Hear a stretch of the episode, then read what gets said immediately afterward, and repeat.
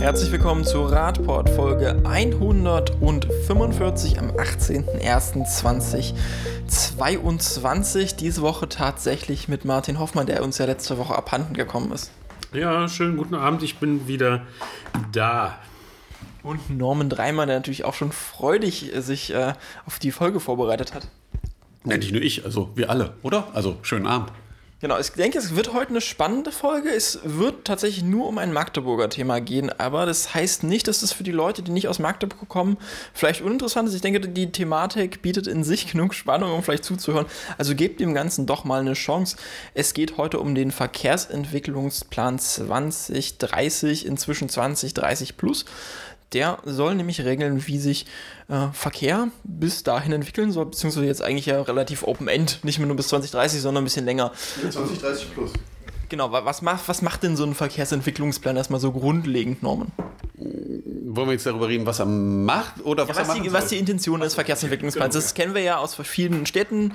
Das benutzen ja viele Städte, um ihren Verkehr grundlegend zu planen. Genau, also äh, man muss ja irgendwie mal ein Regelwerk festlegen, wo man festlegt, wo sich die Stadt hinentwickeln soll. Also man legt im Prinzip einen Status quo fest und sagt dann, okay, das ist jetzt das, was wir haben, wo wollen wir hin und wie wollen wir das erreichen. Man macht also im Prinzip einen riesigen Plan auf, damit die Verwaltung auch weiß, woran sie sich halten soll. Damit das einmal von allen besprochen wird, gibt es Beteiligungsverfahren und so weiter und dann schreibt man das alles auf, was man vorhat, wo die Reise hingehen soll, dann wird das beschlossen und dann ist das im Prinzip das Dokument, was die Verwaltung nimmt, wenn die zum Beispiel Dinge plant, um zu kontrollieren, dass das zielkonform ist, also da, wo sie hinwollen, weil das ist ja alles ein bisschen komplexer als zu Hause, ich streiche die Wand, ähm, und richten daran ihr Verhalten aus. Und das ist äh, der, die eigentliche Intention so eines Verkehrsentwicklungsplans, eben eine Zielrichtung zu geben, damit man weiß, wo man sich hinbewegt. Genau, und heute beschäftigen wir uns damit, weil Magdeburg nach einem langjährigen Prozess jetzt langsam an den Punkt kommt, wo dieser Verkehrsentwicklungsplan ja tatsächlich mal auch abgeschlossen und beschlossen werden soll. Ähm, das Ganze geht zurück auf einen Stadtratsbeschluss aus dem Jahre 2002. Man mag es kaum glauben, wenn man das, das Jahr 2020 schreibt. 22 wie, wie, wie viele Jahre sind das denn? Was haben wir jetzt? Ich muss noch mal kurz nachdenken. Wir haben jetzt 2022, ja? Ja, ja, stimmt. 21 ja. War, war jetzt, äh, wir hatten Silvester, jetzt ist 2022. Also, Nochmal, wir reden jetzt darüber, dass der Verkehrsentwicklungsplan 2030 plus jetzt im nächsten Stadtratssitzung oder in der, Nein, nicht in der nächsten. Also in diesem Jahr, sagen wir mal so, im, im ersten Quartal oder möglicherweise im ersten Quartal beschlossen wird. Genau. Aber dass man ihn auf, dass man das erarbeitet das hat man vor 20, in Worten 20 Jahren beschlossen. Genau, also vor der Geburt meiner Tochter hat man beschlossen, dass man äh, das Thema angeht. Genau, das ist sogar tatsächlich noch ein bisschen länger zurück dorthin. Also wir versuchen das mal kurz so ein bisschen aufzudröseln, die Historie. 2002 war dann der Beschluss, diesen äh, Verkehrsentwicklungsplan tatsächlich zu beauftragen bei der Stadtverwaltung. 2012, zehn Jahre später, begann man dann tatsächlich mal nach Angaben der Stadtverwaltung mit der konkreten Umsetzung des Ganzen und hat dann entsprechende Institutionen etabliert. Wir, wir möchten das nochmal festhalten. Also für eine normale, also für normale Menschen, um das zu übersetzen, so für uns. Ja, wir sind ja zwar eine Weile drin, aber ich glaube, das muss man übersetzen. Also, das ist ungefähr so, wie ihr beschließt, eure Wohnstube zu renovieren und wie ihr das macht. Dann macht er erstmal zehn Jahre nichts und nach zehn Jahren, also 2012, fangt ihr euch dann in der Familie mit eurer Frau, mit eurem Mann, wer auch immer euer Lebenspartner ist, darüber zu unterhalten, welche Farbe denn jetzt das Wohnzimmer bekommen soll. Und macht dann so eine Führung. mit dem Kinderzimmer machen, das besser Ja, oder Kinderzimmer. Also, äh, genau. Ja, und diskutiert das aus. Und wir sind jetzt an dem Punkt, also nur damit das klar ist, das Wohnzimmer ist immer noch nicht neu gestrichen. Ja, also wir reden jetzt darüber, ob wir die Fina also ob wir uns an den Küchentisch setzen und gemeinsam die Entscheidung treffen, welche Farbe das Wohnzimmer jetzt bekommt. Ja, also da ich glaube, deine Metapher hinkt langsam so. etwas. Naja, also wir sind ja jetzt schon. Also ich versuche es mal kurz aufzudröseln. Also 2002 Beschluss, dass es beauftragt wurde, 2012 Einrichtung der Institution, das heißt ein runder Tisch, in den AkteurInnen beteiligt werden sollten, ähm, wissenschaftlicher Beirat und sonst. Also die praktische Ausarbeitung hat 2012 begonnen. Da findet dann praktisch die, die Farbwahl mehr oder weniger statt. Also welche Farben stehen zur Auswahl, um da überhaupt entscheiden zu können. Also wir haben jetzt schon mal die Palette eingegrenzt von Regenbogen zu, es gibt noch nee, Magenta, Grün und äh, Azur oder so. Ja, du versuchst das schön darzustellen, aber im Endeffekt haben wir 2002 darüber gesprochen, wir wollen das Wohnzimmer neu streichen. Ja, und in welche Richtung sich das entwickeln soll. Und wir sind jetzt 2020, wo das Farbkonzept und die farbliche Gestaltung fertig ist, nachdem wir dann die farbliche Gestaltung des Wohnzimmers beauftragen. Genau, also wir sind noch nicht im Umsetzen. wir, ja. Also der Umsetzungsprozess ist noch weiter entfernt, aber nur damit man das versteht, deswegen habe ich das auch mit meiner Tochter gesagt, weil die ist inzwischen über 18 Jahre und damit das jeder für sich ins Verhältnis setzen kann. Also jeder denkt mal so an die Zeit, was war vor 20 Jahren in meinem Leben, wo stand ich da und so lange hat das jetzt gedauert, bis zu dem Punkt, wo wir heute sind, wo beschlossen werden soll, wo sich das mal hinentwickelt. Vor 20 Jahren war das sicher ein netter Nachmittag im Kindergarten bei mir. Aber, aber das ist, das Du wird, hattest nette Nachmittage im Kindergarten, Marco? es, wird ja noch, es wird ja noch interessanter. Ja? Man muss ja noch dazu sagen, bevor ihr 2002 beschlossen habt, das Wohnzimmer zu streichen, ja, habt ihr ja schon neun, Mo äh, neun Jahre in dieser Wohnung gewohnt. Ach so, ja. Nämlich, Okay. ja, also Wir müssen wir- jetzt nochmal kurz hin. Wir, wir verlieren uns zu sehr im Metapher. Wir müssen mal kurz zurückgehen. Also, Martin referenziert darauf, dass es ja vor dem VEP schon ein anderes Dokument gab. Das andere Dokument, um das es hier geht, ist das verkehrliche Leitbild der Stadt Magdeburg, das 1993 entwickelt wurde. Man muss bedenken, 1990, politische Wende. Das heißt, wir mussten mal neu organisieren, wie funktioniert Gesellschaft jetzt. Verkehr ist ein wichtiger Teil von Gesellschaft. Also in den Jahren von 1990 bis 1993 hat man ein verkehrliches Leitbild entwickelt, dass dieser Vorgänger des VEP ist. Und auch in diesem verkehrlichen Leitbild wird eigentlich schon dazu geraten, dass man danach eigentlich anschließenden Verkehrsentwicklungsplan haben sollte. Das heißt, eigentlich ist die Entstehungsgeschichte des Verkehrsentwicklungsplans nicht 20 Jahre alt, sondern sie ist dementsprechend schon 29 Jahre alt. Exakt. Und dieses verkehrliche Leitbild war aber dafür, dass es innerhalb von drei Jahren anscheinend entstanden ist, relativ substanziell ganz gut. Jetzt müssen wir aber mal kurz reingucken. Bevor wir in die Details des VEP gehen, was stand denn in diesem verkehrlichen Leitbild, was nach Angaben der Dokumente des VEPs tatsächlich eigentlich immer noch gilt? Also in den äh, Vorstellungsdokumenten des VEP steht explizit drin, das verkehrlich, also der VEP löst das verkehrliche Leitbild ab, das ja nicht falsch sei, aber das jetzt weiterentwickelt werden soll. Und das gilt ja seit 1993. Was steht denn da so drin, Norman? Tja, was steht denn da so drin? Wir, ich muss zugeben, dass wir selber sehr fasziniert waren, als wir es gelesen haben. Ja, weil ähm, da werden schon Zielszenarien und andere Punkte festgemacht. Vielleicht sollten wir uns mal kurz vergewissern, in welcher Lage wir jetzt sind. Also wir sind jetzt gerade Magdeburg nach der Wende. Das heißt, wir haben ein anderes Wirtschaftssystem, wir haben ein anderes Gesellschaftssystem und das heißt natürlich auch Veränderungen für den Verkehr und einen Zuwachs des MIV vor allem. Äh, Genau, und wir haben eine, eine, eine exorbitante Entwicklung des motorisierten Verkehrs, des motorisierten Individualverkehrs. Ähm, viele der Zuhörerinnen und Zuhörer ähm, sind vielleicht gar, noch, gar nicht so alt oder vielleicht auch dann historisch gar nicht so viel damit befasst. Also das heißt, wir haben wirklich einen exorbitanten Zuwachs an Personen, äh, also von Autos in der Stadt ähm, die Platz brauchen und die äh, Damen und Herren, die eben dieses Leitbild erarbeitet haben, die waren sich da völlig klar. Das Spannende ist, dass zu diesem Zeitraum auch viele äh, Forschungsergebnisse gab, die genau das gesagt haben und die eben darauf, äh, die auch davor gewarnt haben, ähm, in den Städten, die jetzt sozusagen in der ehemaligen DDR waren und eben sich jetzt, ähm, die mit diesem sehr viel stärkeren Autoverkehr klarkommen mussten, dass man ähm, versucht hat, in den Leitbildern, in der Verkehrsplanung zu gucken, dass man das einschränkt, damit man eben nicht zu den autozentrierten Städten kommt, wie man sie eben in der alten Bundesrepublik schon hat.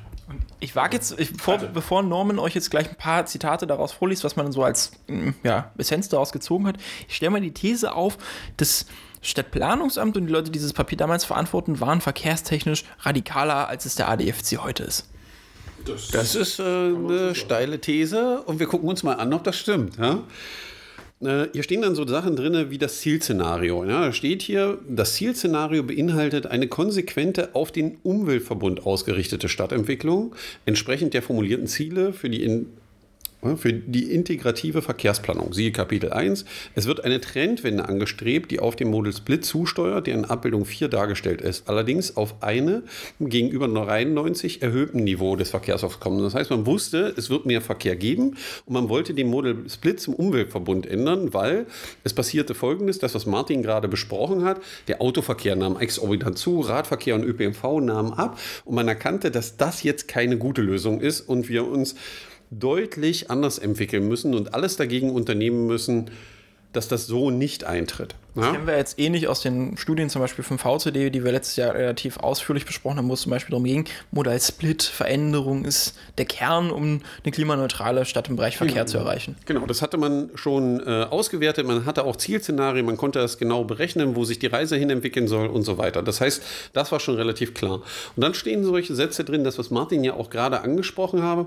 Dabei soll der, sollen Fehlentwicklungen, wie sie in hochmotorisierten Ländern wie der Bundesrepublik Deutschland auftreten, Auftreten von vornherein vermieden werden. Das heißt, man hatte erkannt, dass das, was in der Bundesrepublik auch zum Teil sowieso auch in den Oststädten zum Teil gelaufen war, nicht die Idealform ist. Also, dass man da irgendwie vom weg muss und zusehen muss, dass man aus der ganzen Sache rauskommt und eine andere Mobilitätsform äh, findet, die dann dazu führt, dass sich Dinge anders strukturieren und man die Fehler nicht schon wieder macht und kam dann zu erschreckenden Erkenntnissen zum Thema Radverkehr. Genau, wir fokussieren uns jetzt hier erstmal konkret auf den Radverkehr. Ich würde mal sagen, wir gucken erstmal, also wir haben ja, werden wir gleich feststellen, dass die Bestandsaufnahme beim Radverkehr im neuen VEP vielleicht nicht ganz optimal ist. Gucken wir mal, wie haben die denn damals die, die Radinfrastruktur bewertet? Das war der erste Schritt, erstmal zu erfassen in so einem verkehrlichen Leitbild, was ist denn da und wo liegen vielleicht Probleme noch? Genau, man hat dann im Prinzip geguckt, wo haben wir überall Lücken und setzt das schon relativ gut fest. Das heißt, sie führen eben ein lückenhaftes Netz auf, das haben sie erkannt. Sie führen einen ganz wichtigen Punkt auf. Schlechter Fahrbahnzustand der Radwege. Rund ein Drittel aller Radwege werden von der Landeshauptstadt Magdeburg als sanierungsbedürftig eingestuft. Ja, das ist ein wichtiger Satz, der hier drin steht. Das heißt, Sie wussten damals, dass mindestens ein Drittel der Wege nicht mehr den Regeln entspricht. Ja, und irgendeinen Zustand hat, den man, der schwierig ist. Ja? Und wenn man mit Verwaltung zu tun hat, weiß man, dass das schon wahrscheinlich nett geschätzt ist, was man hier sieht. Ja, dazu kann man heute, eben ein paar Jahre später, so knappe äh, 30 Jahre später, sagen, dass die zwei Drittel, die damals als in Ordnung eingestuft wurden, die Frage sich ja stellt, was ist mit denen im Laufe der 30 Jahre passiert, weil die sind ja weiter benutzt worden und viele, die uns zuhören und in Magdeburg unterwegs sind, wissen, wissen, welche Wege ich meine, die seit 30 Jahren unverändert sind. Wir sind ja. ja damals schon auf den Stand gekommen, dass viele der, der Infrastruktur, ähm, Teile der Infrastruktur total veraltet waren zum damaligen Stand und viele davon sind ja jetzt immer noch nicht aktualisiert worden. Das heißt, die tragen ja noch ihre Infrastrukturgeschichte weiter und Martin als äh, Verkehrsplaner weiß ja, was so äh, Verkehr, äh, Infrastruktur normalerweise für so eine Lebzeit hat, oder? Kannst du das vielleicht noch mal kurz einschätzen? Naja, man spricht da schon in dem Zeitraum, den wir jetzt hier auch behandeln. Also so eine Straße, je nach Beanspruchungsgrad, die muss alle äh, 10, 15, 20 Jahre eben grundsaniert werden, wenn, je nachdem, wie sie eben benutzt wird. Bei Radwegen mag das jetzt äh, weniger äh, stark sein oder ist einfach weniger stark, aber trotzdem auch nach 30 Jahren muss man einfach sagen, äh, da sind die Bäume gewachsen, da gibt es Wurzelaufbrüche, da gab es mal Schachtarbeiten, weil irgendeine Leitung verlegt werden musste. Ähm, ja, das ist dann eben auch sanierungsbedürftig. Genau. Und wichtig ist bei allem, was wir gerade vorlesen, wir sind immer noch im Papier von 1993. Genau. Ja. Und zu dieser Belastung der Radwege gehört ja auch unter anderem das Befahren von Radwegen mit Fahrzeugen, die vielleicht nicht dafür ausgelegt sind, dass der Radweg diese Last trägt. Drin. Da steht da nämlich auch schon drin. Ein Thema, was ja Magdeburg immer noch heute stark bewegt. Also da gibt es ja größere Konflikte zwischen Ordnungsbehörden und BürgerInnen, wo BürgerInnen verlangen, naja, okay, hier sind jetzt auf dem Fahrradparker ja. auf den Radwegen. Wie sah man das denn 1993? Ach, ganz, ganz spannend. Ganz, ganz spannendes Thema. Du sprichst, glaube ich, den ruhenden Kfz-Verkehr an. Ist das richtig? Ja. Ja. Also für den Radverkehr in der Ausgangssituation steht hier ein ganz wichtiger Satz. Der ist klar und deutlich formuliert. Behinderung auf vorhandenen Radwegen durch ordnungswidrig geparkte Kraftfahrzeuge ist eine der Ausgangssituationen, die die Stadt feststellt, wo man sagen muss, Ach guck, das haben die 92 oder 93 schon erkannt. Wahnsinn. Und nicht nur das, sondern sie haben ja sogar geschrieben, was man dagegen tun kann. Was, was kann man da Verrücktes gegen machen? Ja, also man kann zum Beispiel äh, verschiedene Gebietstypen unterteilen und dann zum Beispiel sagen, äh, Innenstadt- und Stadtteilzentren werden, was das Parkraumangebot angeht, kontingentiert. Und ähm,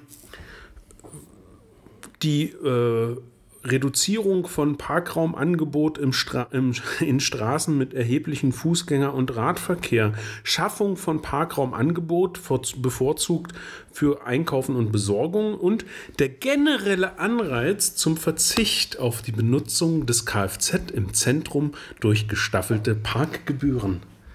Wir haben ja Merk nochmal, das kommt aus 1993. Und wer den Podcast, Podcast hört, wird gerade Marco, der das, glaube ich, gerade reinwerfen wollen, die Diskussion über die Parkgebühren äh, äh noch kennen. Also ich glaube, es ist jetzt zwei, drei Folgen her, dass wir das besprochen haben, mhm. äh, wo seit 1990 die Parkgebühren gleich sind und sogar noch gefallen sind vom Wert her. Das ist 1992. 1992, genau. Das heißt, äh, da ist gar keine Entwicklung passiert Oder zu dem, was im Radverkehr, äh, in dem verkehrlichen Leitbild stand. Exakt. Also das liegt ja jetzt unter anderem an, an der Landesebene. Aber was mir noch sofort in die Augen äh, oder in, aufgefallen ist in dem Text, ähm, es steht dann noch äh, die Reduzierung der privaten Stellplätze im Rahmen der beschlossenen, jetzt kommt's, Stellplatz Beschränkungssatzung der Stadt.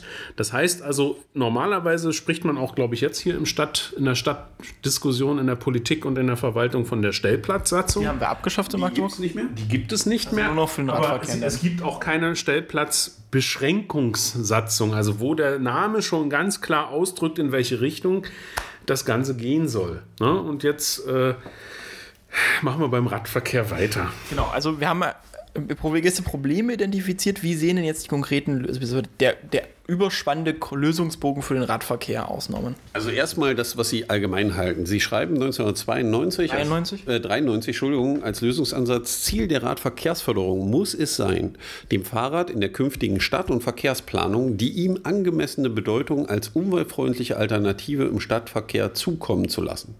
Das Konzept einer radfreundlichen Stadt ist im Bewusstsein der Bürger Politiker und Planer zu verankern. Unter dem Gesichtspunkt der Chancengleichheit bietet Radverkehr auch den Bürgern, die nicht Auto fahren können, dürfen oder möchten, auf umweltschonende Weise die Möglichkeit, mobil zu sein.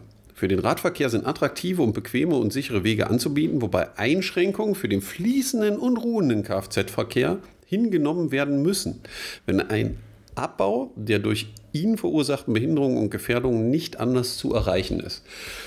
Also in meiner Welt, was da steht, das sind Sachen, dafür feiert man sich heute, wenn man zu den Erkenntnissen kommt. Und das steht in dem Lösungsansatz, die die Stadt schon 1993 hatte. Darf ich noch mal ein Eingangsstatement machen? Hm. Das Papier ist radikaler als der ADFC teilweise heute, weil da fordern sie explizit Parkplätze streichen für Radwege.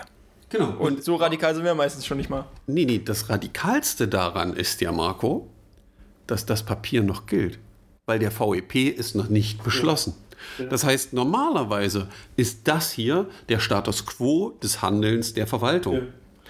Und, Und im, Sinne, in dem Sinne von Professor Knoflacher könnte man jetzt mal fragen, welcher Virus hat denn hier die Menschen in dieser Stadt befallen, dass äh, Bürger, also weder Bürger noch Politiker noch Planer es irgendwie geschafft haben, ähm, in ihr Bewusstsein eine radfreundliche Stadt zu implementieren. Was ist denn passiert? Also die Frage, die stellt sich doch einfach. Was ist man muss ja sagen. Passiert, dass das nicht äh, umgesetzt wurde. Man muss ja sagen, also das ist das Dokument von 1993. Aus dem Jahr 1993 kennen wir noch ein weiteres Dokument, das zumindest zum Radverkehr noch weiter ausarbeitet. Das ist nämlich das Radverkehrskonzept von 1993. Im Jahr 1995 folgt dann schon ein weiteres Radverkehrskonzept, das das weiter ausarbeitet. In den ganzen Jahren, in den 90er Jahren, unter der ähm, Bürgermeisterschaft von, von Willy Polte, passiert ja auch relativ viel für den Radverkehr. Das kennen wir so besonders im Bereich ähm, Olvenstedt. Wir sehen das auch an der Halberstädter Straße, dass alles nicht optimal ist, aber für die Zeit schon, schon eigentlich substanziell gut ist und besser als ja, das, äh, da war damals eine positive Entwicklung, die da lief, weil man eben viele Dinge erkannt hatte und sogar in der Lage war, in diesem Radverkehrskonzept eben die Mängel festzustellen und wie man das löst. Hier stehen dann so verrückte Dinge drin, dass man den Aufbau eines geschlossenen Wegenetzes, wo man Schulen, Hochschulen und Arbeitsschwerpunkte verbindet. Genau, ja? das Wegenetz finden wir ja sogar Wegenetz, zum Teil da drin. Genau, und das ist hier drin, das ist äh, äh, eine vorrangige Umsetzung von Maßnahmen zur Beseitigung von Gefahrenstellen für Radverkehr, so Schließung von Netzlücken im Rahmen eines Sofortprogrammes bedarf, dass es einen Winterdienst bedarf. All diese Dinge stehen hier drin und noch ganz viele irre Wahnsinnsmaßnahmen und dann sind sie noch zu was Verrücktem in der Lage, und zwar festzustellen, wo sie Lücken haben. Ja, also Sie können genau zu dem Zeitpunkt aufzeichnen, wie ist das eigentlich? Es gibt hier Karten, die auch mal einen 5-Kilometer-Radius, also so typische Radstrecken, mit, äh, Radweglängen äh, zeigen, die man mit dem Rad zurücklegen kann. Da stellt man fest, dass fast ganz Magdeburg in diesem 5-Kilometer-Radius liegt. Das heißt, das steht alles in der Verkehrs- Konzeption, im verkehrstechnischen Leitbild der Landeshauptstadt von 1993. Hier steht alles drin. Gibt es auch diverse Radbahnen, die auch prominent sind. Da ist teilweise auch die Kanonenbahn noch mit eingezeichnet als mögliche Verbindung. Da ist wirklich Also die viel, viel Brücke, drin. du, ja. Genau, Genau, die, Kanonenbahnbrücke. die Brücke ist eingezeichnet. Wir haben die Route durch die Innenstadt, all diese Dinge. Also über den breiten Weg, der in Radverkehrskonzepten von damals noch als Radbahn bezichtigt ist. Heute ist es ja dann umstritten. Ne? Ja, heute ist es ein Wartungsweg, ja. Das, das ist, also je mehr ich da reinschaue, es ist wirklich eine Offenbarung. Ich meine, äh, wir als ADFC haben äh, ja beispielsweise den äh, nicht Radschnellweg, sondern die Schnell, wie haben wir Schnellrad, Doch, Schnellverbindung, Radschnellweg R1, Radschnellweg R1 für Magdeburg sozusagen propagiert und einen Entwurf gemacht, wo der lang führt. Und äh, in dem Papier von 1993 steht Einrichtung von Vorrangrouten für den Radverkehr. Fahrer, in Klammern, Fahrradstraßen, Velorouten und Radstraßen in den Grünzügen, Klammer zu, abseits von Hauptverkehrsstraßen. Das ist, grei- das ist, was soll ich sagen, das ist die Idee. Ne? Also das ist Technik aus 1993. Unfassbar. Oder Schaffung von rechtlichen Grundlagen zur Förderung des Radverkehrs, zum Beispiel Aufhebung der Radwegbenutzungspflicht, Zulassung von Radverkehr in Gegenrichtung von Einbahnregelung und Satzung zur Förderung der Einrichtung von Radabstellanlagen. Die- die haben- kriegen wir jetzt. Die kriegen kriegen wir aus. Die kriegen wir jetzt. Wir sind wie viele Jahre? Ne, 29. 29 Jahre. Äh, haben wir es jetzt geschafft, in dieser Landeshauptstadt eines Bundeslandes in der Bundesrepublik Deutschland nach knapp 30 Jahren, wo man festgestellt hat, dass wir eine Satzung zur Förderung von Einri der Einrichtung von Radabstellanlagen, dass wir das brauchen, sind wir jetzt nach 30 Jahren endlich an dieser Stelle, dass es kommt? Und Also, äh, um bei dem Wohnzimmerbeispiel zu nehmen, ist, äh, wichtig ist, man hat angefangen vor 30 Jahren darüber zu reden und Teile dessen, was man machen will, werden jetzt nach 30 Jahren umgesetzt. Also ich glaube, das muss sich jeder wirklich auf der Zunge zergehen lassen. Und wir haben gerade im Vorgespräch dann so Beispiele gesucht, was man in 30 Jahren so alles schaffen kann. Ja, also wir haben natürlich Beispiele aus Magdeburg gesucht. Gibt so ganz prominente Beispiele wie die Stadthalle, ähm, die ja gerade saniert wird über mehrere Jahre. Wir haben mal nachgeguckt, wie lange es gedauert hat, die zu erbauen. Marco, wie lange war das? Ich glaube, es war knapp etwas mehr als ein Baujahr oder so. Ein Baujahr, ne? im Verhältnis zu 30 Jahren. Also wenn man, ich glaube, das ist in der dritten Klasse dran, so was ist mehr, was ist weniger, das kriegen die meisten noch hin. Olvestedt, wie lange hat das gedauert, das zu bauen? also einen ganzen Stadtteil in Ein Magdeburg? ganzer Stadtteil, das waren knapp zehn Jahre, glaube ich. Ne? Anfang 80er hat man angefangen, 89, kurz vor der Wende war man fertig. Genau, in so einem Land. Ein, ein kompletter Stadtteil für 30.000 Menschen. Komplett durchgeplant mit allem, was dazugehört und eine wunderbare verkehrliche Erschließung.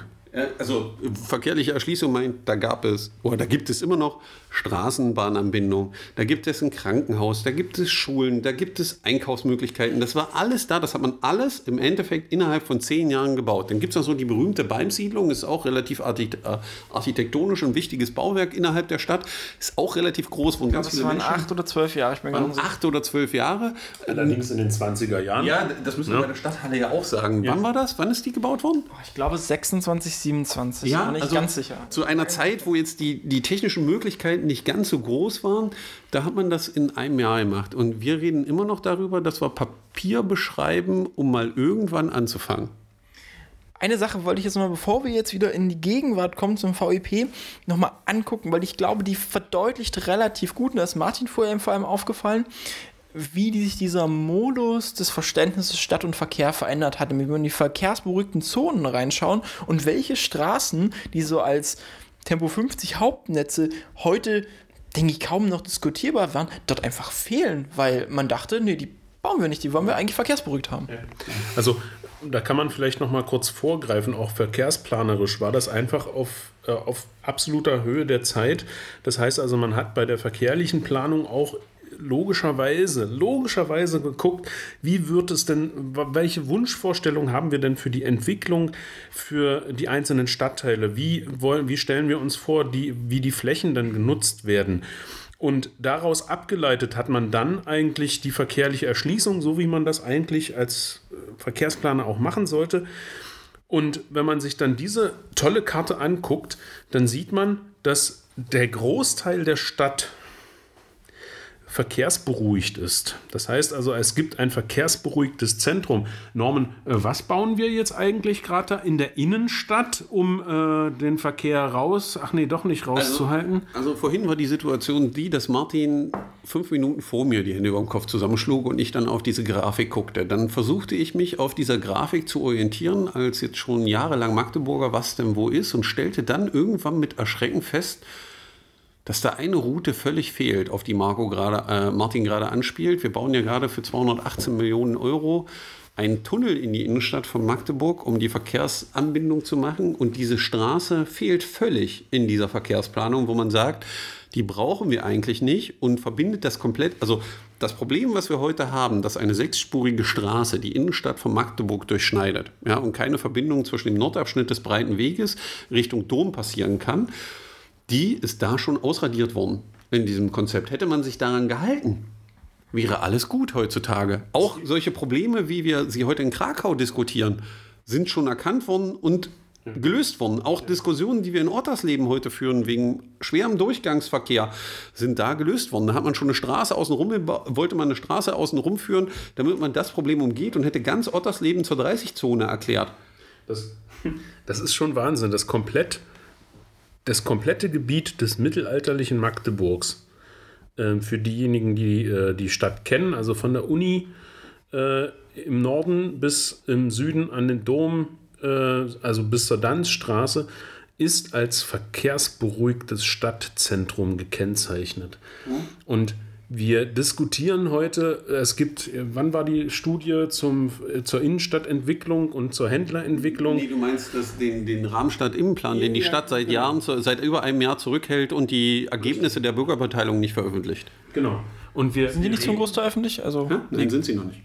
Also in Zwischenstufen waren sie es. Ja, in Zwischenstufen ja, aber. Wir reden darüber, dass ähm, wir die Innenstadt beleben wollen, dass wir Menschen in der Stadt haben wollen. Und die Menschen, die hier geplant haben 1993, haben gesagt, ja, die Innenstadt wird verkehrsberuhigt, das Stadtzentrum.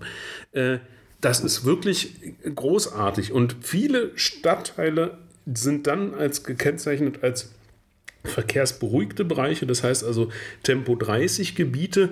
Und dann haben wir hier die Magdeburger Tangente, die äh, als, als Hauptverkehrsachse von Norden nach Süden verläuft. Und dann haben wir ein paar, wichtigen, ein paar wichtige Hauptverkehrsstraßen und Achsen mit Tempo 50.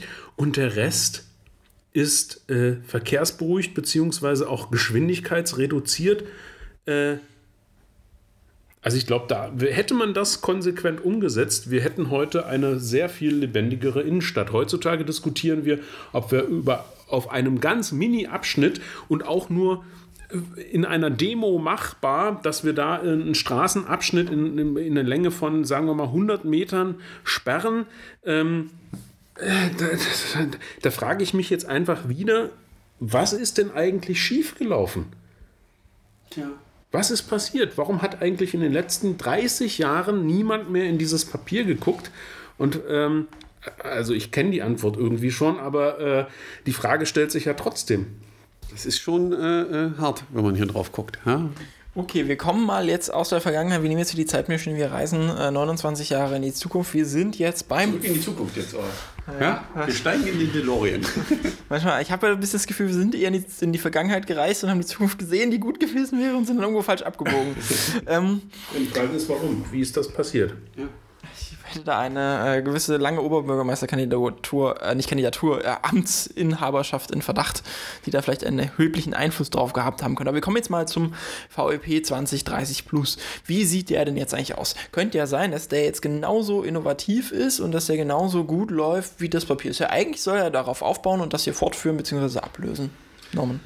Ja, da muss man sich, glaube ich, als erstes mal angucken, der Werdegang nochmal. Ähm, also dieses Papier, was wir hier von 93 sehen, das hat wie viele Jahre gedauert in seiner Entwicklung? Also ich weiß nicht, wann es konkret angefangen hat, aber ich schätze es mal, es müssen maximal drei Jahre gewesen genau, sein. Es können maximal drei Jahre gewesen sein. So, jetzt hatte Marco ja vorhin schon aufgenommen den Zeitstrahl ähm, von 2002 bis 2012 nichts passiert, sondern gab andere wichtige Sachen, bevor man dann wirklich anfing mit dem VEP. Besagte andere wichtigen Sachen werden übrigens im Dokument begründet mit dem Tunnel, mit der, der Nord-Süd-Verbindung der der Straßenbahn Ja. und mit dem neuen Strombrückenzug. Man fühlt sich so, als wären das nicht nur die Themen von 2002 bis 2012 gewesen, sondern immer noch die Themen in 2022. Das sind auch noch die Themen in 2022, weil der Tunnel wird immer noch gebaut, die Brücke auch, äh, die Nord-Süd-Verbindung Straßenbahn auch. Also ist noch nichts fertig von dem, was da steht. Ähm, aber man muss einfach sagen, dass sie eigentlich diese Entscheidung dem Verkehrsleitbild, das die Stadt sich gegeben hat, an vielen Stellen entgegenlaufen. Ja, die haben dazu geführt, dass man eben zehn Jahre lang irgendwie keinen Verkehrsentwicklungsplan machen konnte. Ähm, also man musste einfach die Diskussion darüber aufschieben und dann hat man es angefangen zu diskutieren. Dann gab es einen runden Tisch und ganz viele Meetings, wo man das ausgewertet hat und ganz viele Meinungen gehört hat. Auch eine sehr hochinteressante Bürgerbeteiligung, an der wir glaube ich, selber teilgenommen haben, ähm, äh, ist durchgeführt worden, die komischerweise, wenn man sich die Ergebnisse anguckt, wieder in die Richtung geht des verkehrstechnischen Leitbildes der Stadt von 1993. Und jetzt sind wir an dem Punkt, dass die Stadträtinnen und Stadträte äh, beschließen sollen, dass dieser VEP gilt. Da sind jetzt noch so zwei Szenarien drin. Ein Szenario, ja, wir machen ein bisschen was besser und ein zweites Szenario, jo, wir machen die Mobilitätswende. Die Diskussion aktuell führt dazu, dass man aktuell so dieses Szenario einzig sehr liebevoll anguckt von allen Seiten und man darüber redet, das dann umzusetzen. Ja, und jetzt gibt es im Prinzip die Situation, dass die Stadt das freigegeben hat und die Stadträte jetzt nochmal darüber reden können. Wir sind sehr gespannt über die Diskussion, die laufen wird und dass das dann irgendwann beschlossen werden soll. Genau, also da gibt es jetzt im nächsten Schritt nochmal einen, das gibt, also wir haben ja Arbeitsparlamente, die haben Ausschüsse und der Ausschuss, der darüber berät, ist in dem Fall der Ausschuss für Verkehr, äh, äh, Stadtentwicklung und Bau, Bauen, Stadtentwicklung und Verkehr, also die sich praktisch mit dem Thema explizit äh, beschäftigen und dann muss der Stadtrat in einer folgenden Sitzung einen ordentlichen Beschluss fassen, damit dieses Dokument dann auch gilt. Die Frage ist, ist es denn aktuell schon in einer Fassung, wo man sagen kann, hm, das ist jetzt so substanziell und man findet das jetzt grundsätzlich gut. Wir haben ja zum Beispiel ein anderes Papier geguckt, da gab es ja eine Bestandsaufnahme zum Radverkehr beispielsweise. Wir sind natürlich ein Radverkehrspodcast, also gucken wir auf Radverkehr. Wie Naja, sieht es denn im genau. Radverkehr aktuell aus? Wir haben uns das ja in dem, in dem Papier von 93 angeguckt und äh, bevor ich irgendwas anfange zu machen oder plane, gucke ich mir natürlich an, Martin, äh, wo will ich hin und wie ist die Ausgangssituation? Also erstmal, wie ist die Ausgangssituation? Also was habe ich denn? Ja? Äh, Wohnzimmer streichen wäre Ausgangssituation. Wie sieht die Wand aus? Was für Untergrund habe ich? Muss ich die da noch runternehmen? Welche Farbe brauche ich? Was muss ich zur, Fahr äh, zur Sicherung, also damit ich selber nicht dreckig werde? Die Sachen macht man ja eigentlich, oder? Ja, ja, ja, ja. Aber es ist ja jetzt auch so, also in diese Überlegung binde ich ja ein, was hat vielleicht schon mal jemand zu dem Thema gesagt? Also was hat man vielleicht 1900 1993 schon in Richtung äh, Wohnzimmergestaltung äh, denn angedacht? Also du meinst, ich mache sowas Verrücktes, wie ich mache das Internet auf und gucke mir Tipps und Tricks äh, zum Thema, wie renoviere ich mein Wohnzimmer an. Ja, und das Schöne ist ja, äh, 1993 war das mit dem Internet ja noch nicht so weit. Ne? Das heißt also, all das, was da schick erarbeitet wurde, inhaltlich perfekt erarbeitet wurde, das liegt ja in analoger Form vor. liegt auch in digitaler Form vor. liegt auch in, ja, natürlich mittlerweile auch digitalisiert vor. Und die Frage, die ich mir den ganzen Abend jetzt schon stelle, ist, es gab zum Verkehrsentwicklungsplan 2030 plus einen wissenschaftlichen Beirat und es gab eine große Gruppe von Akteuren, die da mehr oder weniger regelmäßig sich getroffen haben. Und die einfache Frage, die ich mir stelle, ist, warum hat niemand, also für mich ist das nicht erkennbar, dass es so gewesen wäre, warum hat niemand in das Leitbild 1993 reingeguckt? Müssen sie ja, weil in den Erklärdokumenten zum VEP wird ja explizit erwähnt, dass das das vorausgehende Dokument ist. Also das war Ihnen schon bewusst. Also in der Info. Zum Ende hin hat man noch mal reingeguckt, aber hätte man nicht zum Anfang gleich mal äh, in die, in die Ja, zum Ende hin, also diese Vor Vorlagsfolie ist von 2017, Das hier also. ist vom, äh, äh, ich weiß nicht, von wann das ist, was wir hier haben. Da Ja, das ist auf jeden 2017. Fall- Genau, 2017, da steht definitiv drin, dass es die Fortschreibung des verkehrsrechtlichen Leitbildes ist. Ähm, warum da keiner reingeguckt hat, ich habe persönlich keine Ahnung. Wir haben ja selbst teilgenommen an den runden Tischen, wir waren ja da. Wir selber wären gar nicht auf die verrückte Idee gekommen, reinzugucken, weil wir ja davon ausgingen, dass wir es mit Profis zu tun haben.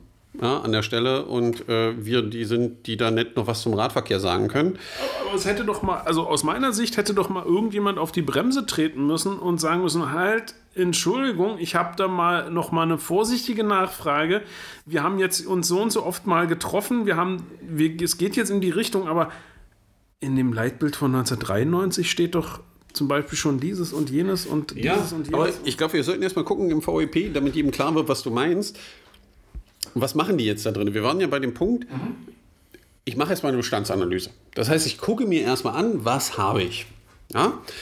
Und da finden sich dann so Sachen, da gibt es eine Grafik ja, auf der Seite 26, da steht dann drin, die Landeshauptstadt verfügt über ein ausgedehntes Radverkehrsnetz. Nach den vorliegenden aktuellen Daten wurde es durch Neubau und Ergänzungsmaßnahmen, das heißt also, man hat da ganze Strecken neu gebaut oder hat fehlende Stücke nachgebaut, würde ich das jetzt interpretieren, so wie das da drin steht, in der Zeit zwischen 2000 und 2018 erheblich erweitert. Die aktuelle Angaben zur Streckenlänge beträgt. Ja, also 2000 hatte man straßenbegleitende Radwege 219 Kilometer, selbstständige 70, waren insgesamt ungefähr 290 Kilometer. 2018 hat man dann insgesamt 533 Kilometer. Und das macht eine Differenz von 244 Kilometern, die da sind. Ja, das steht da jetzt so drin in dem äh, Entwurf. Und dann muss man die Zahlen ja irgendwie einordnen. Ja, damit man das kann, kann man ja eins machen. Man sieht, das sind 18 Jahre. Ja, von 2000 bis 2018 haben wir 18 Jahre. Das heißt, ich kann die 244 Kilometer nehmen und teile die durch 18. Und dann komme ich auf eine Zahl, die liegt so bei 13,5 Kilometer. Das bedeutet, dass die Stadt jedes Jahr 13, also laut ihrer Angabe, 13,5 Kilometer entweder Radwegestrecken neu gebaut hat oder Lückenschlüsse durchgeführt hat. 13 Kilometer, nur um das ins Verhältnis zu setzen, bedeutet, dass man Magdeburg einen Radweg einmal in kompletter Nord-Süd-Ausrichtung gebaut hat und das nicht nur einmal, sondern 18 Jahre in Folge. Für die meisten Magdeburger, die zuhören, wir werden interessiert dran, wo diese 13 Kilometer Radwege sind. Wer sie findet, ja, schickt uns doch mal ein Foto. Vielleicht, ähm, haben, es gibt ja diese schönen Geschichten von, von den Städten unter der Stadt. Also vielleicht hat man das irgendwie mit der... Maske gemacht aus. Ja, oder vielleicht haben sie es irgendwie mit der Kanalisation gekoppelt oder... Das Interessante ist ja, das ist der heutige Entwurf, also den die Stadt raushaut. Ja? Und es ist ja nicht so, dass sie jemand schon angefangen hat, weil du ja die Frage gestellt hast, berechtigterweise, ähm, hat denn mal nicht jemand nachgefragt? Ja, hat jemand nachgefragt. Ja, es gab nämlich Stadträte, die haben eine Frage gestellt und haben gesagt, okay, kannst du mir mal bitte erklären, auf welcher Grundlage werden ländliche Wege und so weiter im, als Verkehrsflächen für den Radverkehr erfasst? Und dann antworten die, das macht das Land immer so und so weiter. Und dann kommt ein ganz entscheidender Punkt bei der einen Antwort auf die Frage. Weil da wird konkret danach gefragt, wo befinden sich die verbliebenen Radverkehrsanlagen und ländliche Wege? Bitte listen Sie diese einzeln mit Ort, Straße, Länge, Art der Benutzungspflicht, gemeinsam getrennt, baulich angelegt etc. auf. Machen Sie dabei außerdem kenntlich, welche 244 Kilometer Radwege seit 2000 hinzugebaut wurden. Das ist genau die Zahl, die im VEP als Zubau steht. Und jetzt wird es ja interessant, was antwortet die Stadt darauf? Die Antwort hat die Stadt übrigens Anfang 2021 dazu gegeben. Eine Auflistung ist in dieser Form nicht umsetzbar. Ja, das heißt, sie haben irgendwie die Zahlen nicht, können das nicht machen. Und sie hatten ja, das hatten wir oben durch vorgelesen, sie haben Neubau- und Ergänzungsmaßnahmen stehen im VEP. Und jetzt schreiben sie weiter. Hierbei ist allerdings anzumerken, dass seit 2000 nicht 244 Kilometer Wege gebaut wurden, sondern dass bei den statistischen Angaben jeweils der Bearbeitungsstand der Datenerfassung zugrunde gelegt wurde. Das bedeutet, dass im Jahr 2000 zum Beispiel eine Vielzahl der Wegeverbindungen nicht in der Datenbank aufgenommen wurden. Die Längendifferenz setzt sich sowohl aus Nacherfassung und Neubau zusammen. Das heißt, sie haben einfach nur geguckt, welche Wege sind da und haben die nacherfasst. Weil bei den Wegen geben Sie auch zu eine Frage vorher, dass der Zustand der Wege völlig unerheblich war. Das heißt, jeder Feldweg Jeder Trail, der irgendwie durch die Stadt führte, konnte als Radweg erfasst werden, wenn es irgendwie ein landwirtschaftlicher Weg war. Und haben das als Datengrundlage in ihre jetzigen VEP-Entwurf geschrieben. Und da muss man schon sagen, also wenn ich so eine Bestandsaufnahme mache, ist schon schwierig. Das wäre so wie, also wir haben jetzt 20 Jahre darüber geredet, dass wir uns irgendwie darüber unterhalten müssen, das Wohnzimmer neu zu streichen. Und jetzt bei der Bestandsaufnahme stellen wir fest, naja, also 80 Prozent des Wohnzimmers haben wir neu gestrichen schon, weil wir hatten die Farbe nicht erfasst bei der ersten Bestandsaufnahme. Also es ist einfach unfassbar, was die Stadt hier abliefert zum Thema Bestandsaufnahme.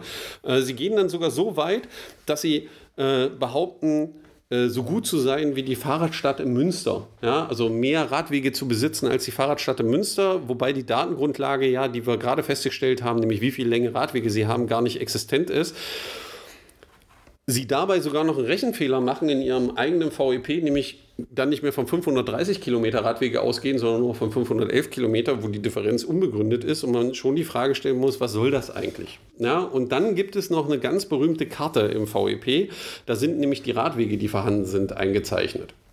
Ja, und wer den Podcast folgt, wird ja schon mal mitbekommen haben, wir haben über die Jakobstraße zum Beispiel schon mal geredet. Ja, die Jakobstraße wird nämlich als Radweg erfasst von 1,6 Kilometer Länge, hat aber in der Realität nur 130 Meter Radwege oder sowas.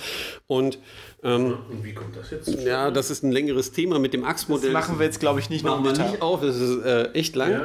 Aber ganz wichtig ist, in der Nachfrage der Stadträte weist die Stadt selber darauf hin und sagt, daher ist festzustellen, dass der Baustein 5 des VEP, über den wir jetzt reden, sich auf die Anfrage bezieht, äh, auf den sich die Anfrage bezieht, zunächst eine Entwurfsfassung darstellt, der mit den Mitgliedern abgesprochen wird und des Weiteren passiert eine Aktualisierung im Baustein 5 und die Lücken, die im Radverkehrsnetz bestehen, schreiben Sie selber. Eine separate Darstellung erfolgt im Baustein 5 des VEP. Diese Karte haben wir uns natürlich auch angeguckt. Ja, welche Radverkehrsanlagen gibt es denn? Wir werden das auch nochmal verlinken. Und da stellt man dann fest, dass die Stadt Radrouten eingebaut hat, also suggeriert zu haben, die gar nicht da sind. Ja, also wer die Magdeburg kennt, Leipziger Straße war schon oft ein Thema zwischen der Wiener Straße und dem Fuchsberg. Das sind auf dieser Karte Radinfrastruktur aufgezeichnet. Die Jakobstraße, Radinfrastruktur aufgezeichnet, wo es keine gibt. Und noch ganz, ganz viele anderen Stellen. Wir haben hier die Jakobstraße, das Schleinufer, Altwesterhüsen und so weiter. Und die Liste ist noch nicht mal vollständig. Das war das, was unsere Leute gesehen haben im ersten Draufgucken auf die Karte.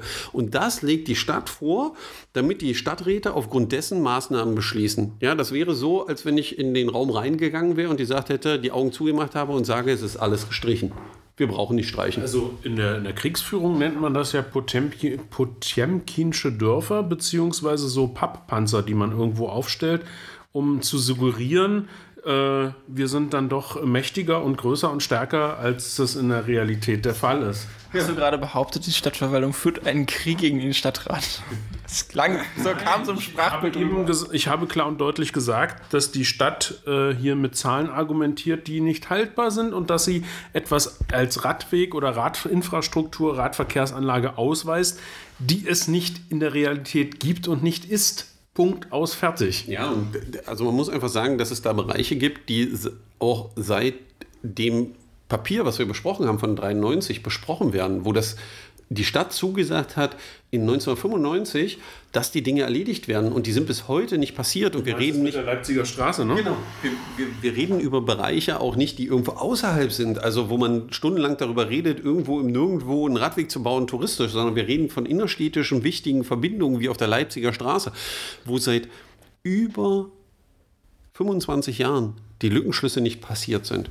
Und in den Karten, die die Stadträte hier bekommen, wird so getan, als wenn der Lückenschluss schon besteht. Wo man natürlich die Frage stellen muss, wieso sollte ich denn auf Stadtrat auf die Idee kommen, dass man da was bauen muss? Also, wenn ich so herangehe bei einer Planung von irgendwas, brauche ich mich am Ende nicht wundern, wenn nicht das rauskommt, was ich mir vorstelle.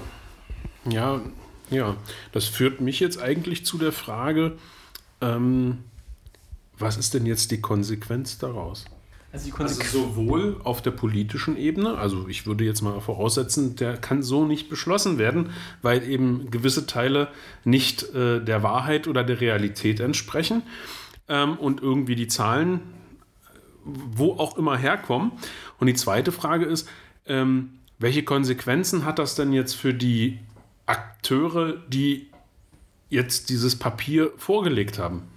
Ja, es ist eine schwierige Frage, weil ähm, wir das Problem haben, man hat das unendlich in die Länge gezogen. Das heißt, wir reden jetzt seit 20 Jahren darüber. Und wir reden hier von verschiedenen Leuten, die Verantwortung für dieses Papier getragen haben. Das ist ja jetzt nicht so, wir haben jetzt, also muss man jetzt sagen, wir haben in Magdeburg seit letztem Jahr einen neuen Baubeigeordneten, dem jetzt die volle Verantwortung für dieses Papier und den Zustand des Papiers zuzuschreiben, äh, erscheint mir jetzt nicht logisch. Da gab es ja einen, der das vorher länger gemacht hat. Also es wird keine so klare Schuldidentifikation geben Es können. geht, es geht mir auch gar nicht um irgendeine Schuldzuweisung, sondern es geht mir darum, ähm, wer die Verantwortung trägt, in dem Sinne, dass er in, beim Tragen dieser und Wahrnehmen dieser Verantwortung jetzt sagt, also tut mir leid, so können wir das nicht beschließen. oder das Problem ist- so können wir das nicht herausgeben oder zu, als Beschluss vorlegen. Ja, das Problem, das Erpressungsmoment, was die Stadt da ja aufmacht, ist aber dann auf der anderen Seite, naja, wenn der VEP nicht fertig wird, gibt es keine neue Radverkehrskonzeption und damit wird man alle Sachen noch weiter an den St. Limmerneinstag verschieben. Also das ist das Problem, vor dem wir gerade stehen. Ähm, weil Also, was, was muss ich auch mal fragen, was gewinnt man davon jetzt, wenn man sagt, jetzt schiebt man das ganze Ding nochmal in den Prozess rein? Das wird sich ja alles nochmal ziehen. Es gibt ja aber, wir haben ja vorhin schon mal drauf eingegangen, parlamentarisches Demokratiesystem, Arbeitsparlamente. Es gibt ja das Arbeitsparlament, in dem Fall den äh, Stadtentwicklungsbau- und Verkehrsausschuss, der sich explizit nochmal mit dem Thema auseinandersetzen wird, weil da gibt es eine Sondersitzung zu. Also es gibt eine Sondersitzung, die sich explizit mit dem VfP beschäftigen wird. Und natürlich der ADFC hat auch das, was Norman gerade vorgetragen hat, schon an alle Stadträte, die in, diesen Ausschüssen, in diesem Ausschuss vertreten sind, nochmal zugesendet, sodass diese informiert sind und sich theoretisch im Ausschuss damit auseinandersetzen können. Ja, und man muss ja auch eins dazu sagen, die Stadtverwaltung hat vor, über, vor, vor fast zwölf Monaten zugesagt, all diese Dinge, die wir gerade angesprochen haben, im Entwurf zu ändern. Wobei man sagen muss, das ist nicht der einzige Fehler, der da drin ist. Man erinnert sich an eine sehr turbulente Stadtratssitzung im Dezember, wo die Stadträtinnen sich klar dafür ausgesprochen haben, dass man keine dritte Elbquerung für den Autoverkehr schafft. Die findet sich auch noch im Plan. Man könnte davon ausgehen, dass das Dokument immer noch nicht aktualisiert ist, aber ich gehe davon aus, dass die Stadträtinnen im Rahmen dieser Ausschusssitzung da eine klare Antwort einfordern und entsprechende Nachbesserung fordern. Da weiß ich nicht, ob man das, also wann es denn konkret im Stadtrat sein wird, aber nehmen wir an, dass es dann nicht mehr so lange dauern wird danach. Umso länger wir darüber reden, eigentlich ist es gar nicht so schlimm, wenn der VOP nicht beschlossen wird. Dann gilt das verkehrsliche Leitbild weiter und Das rechtliche- rechtliche Leitbild äh, gilt weiter und an dem hat man sich zu orientieren. Also das ist eine Sache, die endlich mal durchgedrückt werden muss, weil ansonsten ist ja jeder Beschluss für die Katze im Endeffekt, weil äh, man ganz viel Papier beschreibt, aber nicht weiter vorgeht nach den gefassten Plänen. Weil eigentlich hat man viele Dinge, die heute im VEP sich wiederfinden, teilweise sogar in abgeschwächter Form, schon mal 1993 in das verkehrsrechtliche Leitbild hineingeschrieben und man bräuchte eigentlich nur danach handeln. Und wir diskutieren, also heute macht man Beschäftigungstherapie. also man muss schon sagen, Ver also Verkehrsentwicklungsplan soll weiter ausgearbeitet sein, er soll Maßnahmen enthalten und so weiter. Ja, natürlich soll der Maßnahmen enthalten. Aber der Punkt ist der, es macht eher den Eindruck, als wenn man sich damit beschäftigt, aber nicht so richtig an das Problem ran will. Also alle wissen, was, wie der Elefant im Raum, also dass da ein Elefant im Raum steht, aber keiner will auf den Elefanten im Raum zeigen und sagen, dass der Elefant und der muss aus dem Raum raus, weil der macht hier das ganze Porzellan kaputt. Da will irgendwie keiner drüber reden. Wir müssen jetzt mal gucken, weil das wird jetzt hochinteressant, wie dieser Prozess weiterläuft. Ich persönlich hoffe aber, dass es keine weiteren zehn Jahre sind, sondern dass wir irgendwann mal ins Handeln kommen, weil es geht darum, immer noch endlich etwas zu ändern in dieser Stadt und die Dinge umzusetzen. Und aktuell muss man einfach sagen, für jemanden, der von außen guckt und wenn man das jemandem erklärt, ist es, glaube ich, schwer zu vermitteln, dass man 20 Jahre an so etwas schreibt. Ja, wo man Dinge auch schneller und einfacher umsetzen kann. In der Zeit sind teilweise Städte, also mir fällt da so Kopenhagen ein, äh, fahrerfreundlich geworden, haben Umbauten gemacht. Ja, also, und das sind, wir reden da nicht von, äh, man könnte jetzt sagen, ja, in einer Diktatur oder anderen Gesellschaftsformen funktioniert das viel besser, weil das ist ja so oft die gewählte Argumentation in der Demokratie, da wird immer alles tot diskutiert oder so. Also ich glaube, die Dänen sind äh, demokratisch. Oder?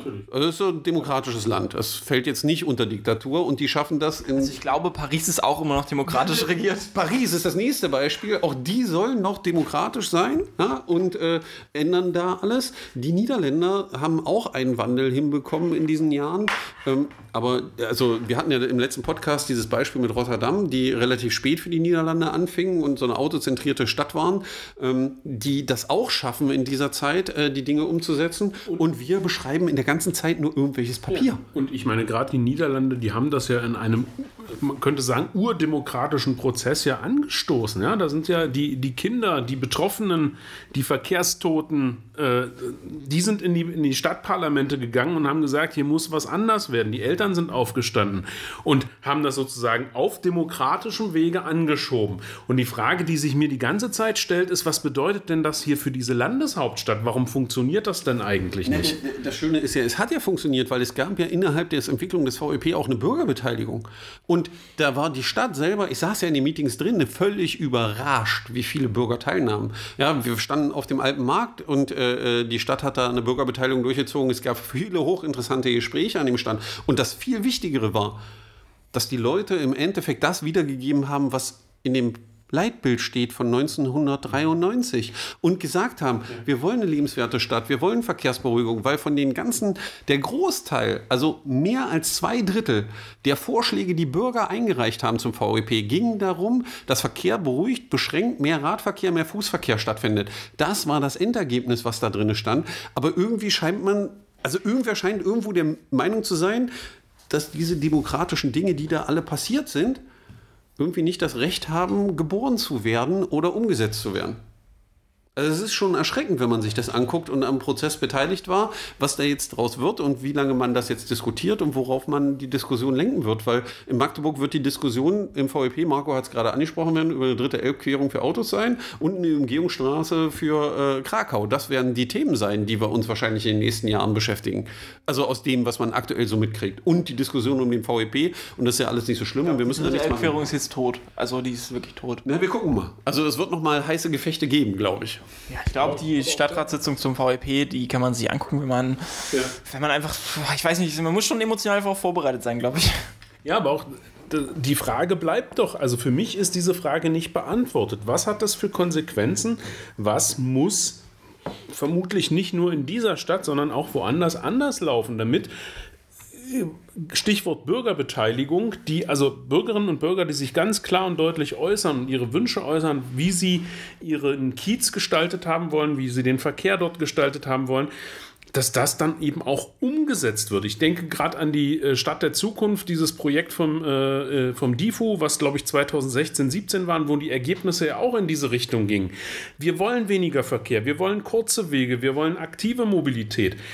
Das sind doch Fragen, die, die können wir heute Abend nicht beantworten, aber da, ich ahne, dass da äh, noch viel, viel mehr zu diskutieren ist und dass da auch vielleicht das eine oder andere Problem, was nicht mit dem Verkehr zu tun hat, anhängig ist, wenn wir so mit demokratischen Prozessen und Bürgerbeteiligung umgehen. Ich würde jetzt nicht mal unbedingt unterstellen, dass es eine absichtliche Unterminierung der Bürgerinnenbeteiligung ist. Ich glaube, das ganze der ganze Prozess hat schon so einige Kardinalsfehler in sich, in seiner ganzen Struktur. Wenn ich 20 Jahre nach einem Beschluss anfange, irgendwas mal fertig zu machen, ist das einfach ein viel zu langer Zeitraum. Ja. Auch schon ein also dann nehmen wir mal die zehn Jahre davon weg, die prokrastiniert wurden. Zeit, wie oft wurde in der Zeit der Stadtrat neu gewählt? Zweimal mindestens, so? Naja, mehrfach. Also wir wählen ja alle fünf Jahre, also alle kannst du vier Jahre malen. Viermal. Also das muss man sich mal vorstellen. Und wir reden nur über die Arbeitung ja. des Papiers. Wir reden noch nicht darüber, dass derjenige in der Wohnung ja. wohnt und die, die, ja. Wohnung gestrichen ist. Genau. Und ich habe das jetzt auch nicht, äh, nicht ähm, negativ gemeint. Ich habe einfach nur die Frage gestellt. Ich will niemandem etwas unterstellen, aber die Frage ist ja, was bedeutet das für zukünftige Prozesse? Ich kann doch nicht jemanden fragen, was wünschst du dir?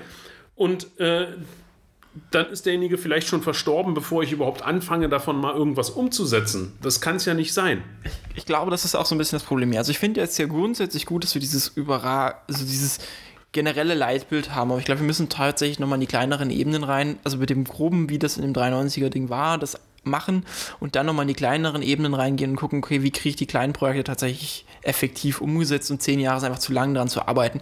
Also wenn ich daran denke, wir hatten diese Bürgerbeteiligung, die fand 2000, also der runde Tisch fand von 2012 bis 2017 statt, das reden wir jetzt schon, seitdem sind fünf Jahre vergangen. Die Bürgerinnenbeteiligung, von der Norman gerade sprach, die ist inzwischen sieben Jahre her. Niemand, der vor sieben Jahren sich an einer Bürgerinnenbeteiligung stattgefunden hat, hat irgendein Responsivitätsgefühl, wenn da in sieben Jahren später irgendein Papier entsteht, da kann ich mir kaum noch erinnern, was ich damals gesagt habe, noch habe ich irgendwie das Gefühl, dass meine Aussage dann eine Wirkung hatte. Diese Prozesse müssen definitiv kürzer werden und dann ist es halt lieber das kleinere Papier, das nicht 2030 plus ist, sondern dann hätte man lieber 2015 ein Papier fertig gemacht, das bis 25 wäre. Und dann wäre was Gutes gewesen und man hätte tatsächlich was übersetzt. Ist und wo alle klar wissen, da arbeiten wir jetzt dran, das umzusetzen. Ja, und versuchen Lösungen zu finden, gemeinsam. Das ist ja Demokratie am Ende, wie wir dieses Ziel erreichen. Das ist ja die Aufgabe. Weil jeder, Marco hatte, glaube ich, hatte vorhin die Frage aufgenommen, würde ich so ein Unternehmen führen und Ziele verfolgen, dann wäre das Unternehmen heute nicht mehr da. Na, und die Aktionäre hätten schon den Vorstand rausgeschmissen, ganz einfach. Ja, der, ja, der hätte schon Fackel, also die hätten den auf der Aktionärsversammlung mit äh, Fackeln und äh, Missfunken Wo wir gejagt. gerade dabei sind, äh, kürzere Prozesse beziehungsweise äh, Zeiten, wo irgendwas geplant und dann umgesetzt wird. Und da dann eben die aktive Bürgerbeteiligung mit einplanen. Mir fällt natürlich sofort der MD-Melder ein. Da habe ich, also wir haben einen Prozess, das passt jetzt nicht 100% zu dem Ganzen, aber ich kann, ich habe als Bürgerin, als Bürger die Möglichkeit, meine mein, mein, meine Meinung zu äußern zum Thema XY. Das heißt also, hier ist irgendwas schief, hier ist vielleicht irgendwie eine Verkehrssituation unsicher. Dann kann ich das dort melden. Wie geht die Stadt mit diesen Meldungen um? Haken dran, Ablagerollen. Reisigballen. So, wie, wie komme ich mir als Bürgerinnen und Bürger vor, wenn ich schon die Möglichkeit habe, da mich zu beteiligen dann, und ich das auch tue? Und dann gibt es aber überhaupt kein Feedback. Ich, ich werfe meine Meinung gegen so eine Gummiwand oder es verschwindet im luftleeren Raum. Oder das kann es doch nicht sein. So kann man, so kann Stadtgesellschaft nicht funktionieren. Ja, das, das Allerschlimmste ist ja auch dabei, du redest ja von denen, die es geschafft haben, ein Mittel zu finden, ihre Meinung zu äußern und sich irgendwie am Prozess beteiligen zu wollen. Das heißt, wir reden von Menschen, Ja. die schon ein relativ hohes Level erreicht haben, Ja. wo die dann kommen und dieses, die Tonne überläuft und die sagen, so, jetzt muss ich aber mal. Ja? Dann tun die das, weil das ist ja nicht so, also es wird ja häufig von der Stadt so dargestellt, gerade auch wenn es um den MD-Melder geht, dass das alles Querulanten sind und äh, ihre Freizeit verbringen oder sowas. Das ist ja auch eine häufige Argumentation, die man erlebt, sondern es sind Menschen, die diesen Punkt erreicht haben und dann laufen die vor diese von dir besagte Gelwand. Und das schafft in meiner Welt kein Verständnis dafür. Also es schafft Unzufriedenheit in meiner Welt, das also Hilflosigkeit auch, Dinge verändern zu wollen, weil natürlich ist, sollte jedem klar sein, wenn ich mich beteilige, dass nicht immer alle Ergebnisse umgesetzt werden. Das ist ja Demokratie, aber dann muss die andere Seite es auch erklären und argumentativ belegen können und nicht einfach abwürgen. Und das ist ein Prozess, der hier wieder passiert, wo man sagen muss, da werden viele, viele, viele Chancen verschenkt, die dazu führen, dass die Menschen, also die Frage, die man sich ja heute gerade in dieser Zeit immer wieder stellt, ist, das Miteinander verhindern und das wirklich über Probleme diskutieren, Lösungen finden. Und wir selber wissen ja, dass es Bürgerbeteiligungen gibt, die positiv sind, wo viele Leute aus vielen Bereichen anwesend sind. Mir fällt da nur die Goethestraße ein, ähm, äh, wo die Bürgerbeteiligung war, wo viele Autofahrende, Radfahrende, Fußgehende waren und das jetzt keine Riesenschlägerei war, die man immer Genau, die man immer formuliert, sondern ganz im Gegenteil, dass es miteinander war und man Verständnis für die andere Seite hatte und versucht hat, Lösungen zu finden. Und das fehlt hier einfach in meiner Welt. Ich glaube, wir driften jetzt langsam so ein bisschen die Ja. Metadiskussion ab. Ich denke, damit ist das Thema VEP erstmal erschöpfend ähm, behandelt. Ich denke, wir werden wahrscheinlich im ersten Quartal dieses Jahres einen Beschluss dieses VEP sehen. Wir werden wahrscheinlich noch mal ein paar kleine Nachbesserungen nach der Diskussion im, im StBV sehen dazu. Und dann ist es wahrscheinlich erstmal ein Dokument, das rumliegen wird. Da sollten wir auch nicht zu viel Erwartungen Ja, aber dran schlimm, stecken. wenn- wenn ja, wir- wenn wir- aber wenn ich glaube, aber ich glaube tatsächlich, dass es in dem Fall das Bessere ist, wenn dieses Dokument jetzt einfach zu Ende gebracht wird und man nach vorne schaut Ja, und sich auf die kleinen Projekte und dann auch besonders auf ein Radverkehrskonzept Ja, konzentriert. genau. Aber, ja, aber dann kommt ja das nächste Spiel. Wenn wir dann ein Radverkehrskonzept machen, wie viele Jahre wird es dauern, bis es Da fertig muss man, da ist auch die Frage, welche, welche Erwartungen setzt man daran? Da muss man irgendwie vielleicht mal als ADFC, wenn man in die Verhandlungen geht, auch sagen konkret, wir beteiligen uns, aber hier gibt es eine Deadline. Und bis dahin muss das fertig sein. Und dann muss man mal gucken, ob man als Bürgerinstitution sowas vielleicht auch einfordert. Also, natürlich, sonst können wir hier ähm, kurz vorm Renteneintritt wieder sitzen und uns darüber ärgern, dass in den letzten 20, 25, 30 Jahren irgendwie äh, jetzt dieses nächste Folgepapier erarbeitet wurde, aber nichts umgesetzt wurde. Ja, das, Und das ist, ist, glaube ich, einer der wichtigsten Erkenntnisprozesse für alle, die uns zuhören, ob die jetzt aus Magdeburg kommen oder nicht, Natürlich. wirklich Druck zu machen auf die Politik, Fragen zu stellen, Ergebnisse einzufordern, sich nicht abspeisen zu lassen, sondern immer wieder nett nachfragen. Ja, einfach sagen, Nett ist dabei die wichtige Genau, Betonung. nett. Versucht Also nicht, nicht- Also, wenn ihr, also ich arbeite ja auch auf der anderen Seite und kriegt dann auch schon mal mit, wie Eingaben kommen. Das ist immer konstruktiver, wenn ihr eine vernünftige Nachfrage habt und versucht ein bisschen den Modus zu verstehen, in dem die andere Seite agiert. Also, was für eine Sprache wird er wahrscheinlich am ehesten Anklang finden, wenn er den einfach nur einen Einzeiler hinrotzt, der ja, vielleicht dumm ist, den vielleicht auch die andere Seite gar nicht versteht, weil ihr schon relativ viel Komplexität in eurem Kopf, weil das für euch alles so logisch ist, geht davon aus, und gegenüber euch, wenn ihr Politiker gegenüber sitzt, sind das in der Regel keine Fachexpertinnen. Genau. Das sind, die muss man das einfach erklären, muss die mitnehmen. Die können auch manchmal nichts dafür. Also Politiker sind nur die, die die Kommunikation zum Bürger dann haben. Aber sowohl die politische Seite als auch die Verwaltung immer wieder nachzufragen, die Dinge zusammenzuführen und zu zeigen, dass das zu lange dauert. Ja, und immer wieder dranbleiben und es öffentlich machen. Das ist das Aller, Allerwichtigste, damit sich viele beteiligen können. Und, und genau an diesem Punkt fällt mir äh, Wolfgang Thierse ein. Äh, ich glaube, das habe ich schon mal irgendwann erwähnt. Ähm, wir sollten aufhören, diese, diese, diese Trennung aufzumachen, sowohl zwischen der einen Seite die Verwaltung und die Bürgerinnen und Bürger auf der anderen Seite und äh, man könnte das auch mit den Politikern und Politikern auf der einen und den Bürgerinnen und Bürgern auf der anderen Seite machen, sondern äh, sinngemäß nach Wolfgang Thierse sagen, jeder, der sich in der Gesellschaft einbringt, ist äh, politisch aktiv und Politikerin oder Politiker. Also von daher ähm, ist das, was du gesagt hast, Norman, das ist das, was zählt, sich einmischen, Fragen stellen und äh, das so freundlich wie möglich. Und damit beenden wir nach einer Stunde Aufnahme diesen Podcast, nachdem wir ihn auch schon drei Stunden lang vorbereitet. Wir sitzen seit vier Stunden hier und da sind auch schon in dieses Thema viel, viel mehr Stunden in der Vorbereitung reingegangen. Ich hoffe, es war euch eine Hilfe, diesen wirklich komplexen Blog mal etwas aufzuschlüsseln, zumindest einen kleinen Einblick reinzubekommen, sodass ihr vielleicht jetzt auch informiert eure PolitikerInnen anschreiben könnt, wenn ihr das wollt, oder euch nochmal in den Prozess einbringen und vielleicht auch einordnen könnt, was heißt es denn, wenn dieser VEP dann endgültig beschlossen ist. In dem Sinne, äh, einen schönen Abend noch und gute Fahrt. Ja, bis später. genau. Ciao.